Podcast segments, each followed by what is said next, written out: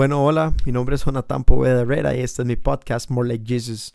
A lo mejor me escuchen un poco ronco, pero eso no va a impedir que yo grabe.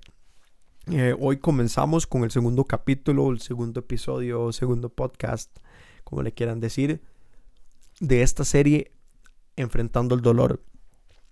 Cuando yo empiezo a decir, bueno, quiero hablar sobre enfrentar el dolor, le decía a Dios, Dios, ¿cómo, de qué hablo? ¿Qué digo? ¿Qué temas? Y, empiezo a dejar que Dios me, me hable y creo que inmediatamente Dios me dijo, aprendiendo a perdonar. Tal vez para algunos escuchar de primera entrada que tenemos que perdonar suena, suena algo fácil, algo sencillo, pero les quiero dar algunos ejemplos. A lo mejor alguno, alguna que escuche este podcast, eh, cuando yo le diga que tenga que aprender a perdonar, se va a recordar de la persona que lo violó. A lo mejor otro va a tener que aprender a perdonar a esas personas que te agredieron físicamente, que te hacían bullying en la escuela o en el colegio. Eh, y, es algo raro, cuando digo esta palabra bullying, yo no sé por qué la gente de nuestra generación, digamos, los más jóvenes, cuando les dicen bullying, se imaginan, no sé, el, típico caso que sale en Estados Unidos donde un joven le pegó al otro. Y, y, he visto también que muchas de las personas dicen, no, en Costa Rica no hay bullying, claro que lo hay. Llámele acoso, llámele burlas, pero sí que sí que hay bullying. Eh, eh, a lo mejor algunos vamos a tener que aprender a perdonar el divorcio de nuestros papás o las consecuencias de una familia disfuncional. Y, aquí cuando estos ejemplos es cuando empezamos a recordar que esas cosas algunos le sucedieron y aprender a perdonar no es fácil.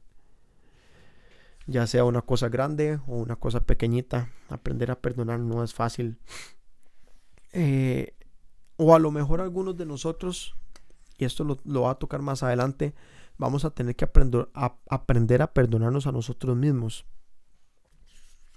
Eh, en la medida que vamos conociendo nuestra historia de trauma, empezamos a movernos hacia la restauración de nuestras vidas. El es por esto que el perdón es un punto clave. Eh, yo les contaba en el podcast pasado que yo tuve una niñera que me agredió durante mucho tiempo. Era una persona joven, se podría decir, de entre los 20 a 25 años. Eh, cuando empiezo a escribir, empiezo a, poner en papel lo que quería hablar, tuve que recordar muchas cosas, muchos, cómo ella me golpeaba, cosas que pasaban, y más que darme tristeza, lo que sentí fue enojo y un alto grado de impotencia por no poder volver al pasado y haber tratado de hacer algo para que eso no, me hubiera pasado. Eh, entramos un poco en materia. Juan 8 del 10 al 11 dice, eh, bueno, voy a leer un poco más desde antes, desde eh, Juan 8, el 3.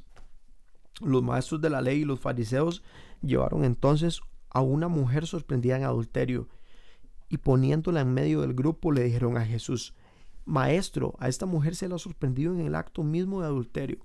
En la ley de Moisés nos ordenó apedrear a tales mujeres. ¿Tú qué dices?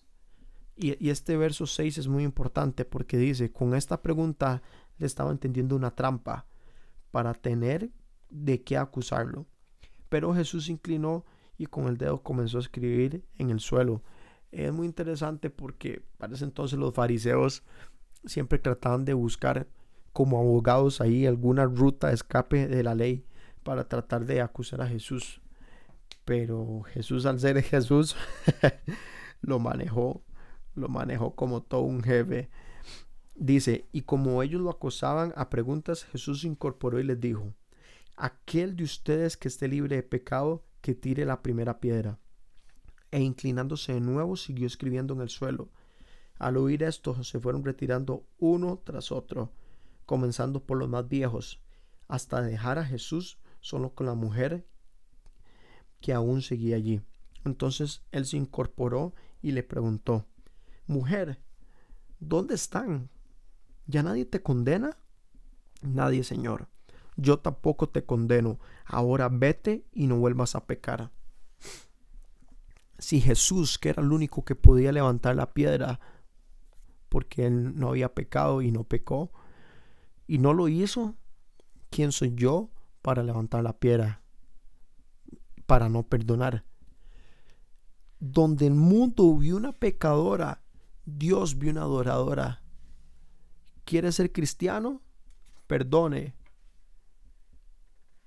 ¿Quién dijo que ser cristiano iba a ser fácil? Ojo, no estoy diciendo justifique a la persona, estoy diciendo perdone. Repito, ¿quiere ser cristiano? Si la respuesta es sí, perdone y ame. No es culpa nuestra lo que nos sucedió, pero sí es nuestra responsabilidad gestionarlo y sanarlo y tratarlo.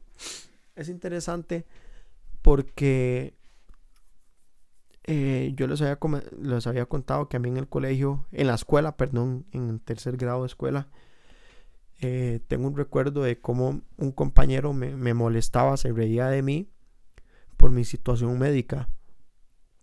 Eh, y a mí eso me, me, hacía sentir muy, muy triste, muy... Sí, muy triste, la verdad.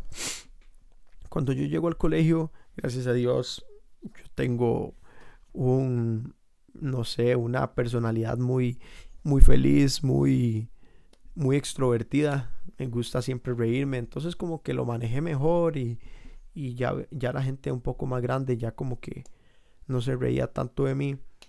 Pero eh, me encontré que en medio de risas y burlas empecé a reírme de, ciertos compañeros, lo que llamarían bullying.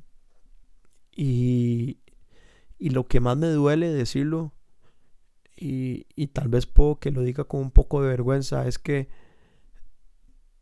mi pecado, esas risas, trajeron consecuencias. Lo que más me duele es saber que esas personas eh, que conocían de Dios ahora están lejos.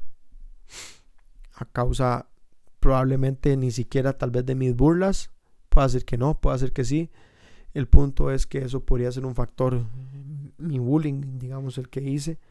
Sí, pedí disculpas, tuve que escribirles algunos y decirles, eh, viejo, mira, me comporté como un total idiota y a pesar de que a veces vos me decías, basta, yo no paré. Eh, no tengo más que otra cosa que disculparme. Eh, y, sí, y, ahí quedaban esas conversaciones y es difícil. Nuestro pecado eh, nuestras acciones van a traer siempre consecuencias, ya sean buenas o malas. Pero también tenemos que encontrar perdón para nosotros mismos. Es interesante porque Dios siempre va a mantener nuestra, su palabra con nosotros sin importar nada. Eh, aprender a perdonar no es fácil, pero Dios nos dice que si perdonamos vamos a empezar a encontrar libertad en Él. Y Dios siempre cumple su palabra. Eh, Dios es tan estratégico que usará a una adversidad para maniobrar y ubicarte en el lugar adecuado, precisamente en el momento adecuado. Esto lo leí de, un libro que estoy leyendo eh, que se llama Siete Pilares de Libertad por el doctor Ted Roberts. Ted Roberts. Em, es interesante esta analogía que él dice aquí. Em, vamos a ver, creo que es la pieza más frustrante. El hecho de que Dios no siempre te da los detalles de cómo las cosas funcionan para bendecirte. Por ejemplo, Dios le dijo a Abraham que sus hijos iban a ser esclavos en Egipto, pero no le dijo nada sobre hambruna no le dijo nada sobre el hecho de que uno de sus nietos sería vendido a la esclavitud por su propia familia. Tampoco le dijo que éste sería abusado por sus propios hermanos y terminaría como un pájaro enjaulado. Tampoco le dijo que a través del encarcelamiento éste sería llevado a una posición increíble de prominencia y poder. Ojo, y también continuó leyendo, no pierdas de vista el hecho de que José no se convirtió en el príncipe de Egipto sin haber pasado por la traición y la injusticia. aún sin haber pasado por una puntuación muy alta de traición y de dolor. Eh, el decir, el decir que Dios es soberano prácticamente significa que Él va a hacer muchas cosas que no entendemos.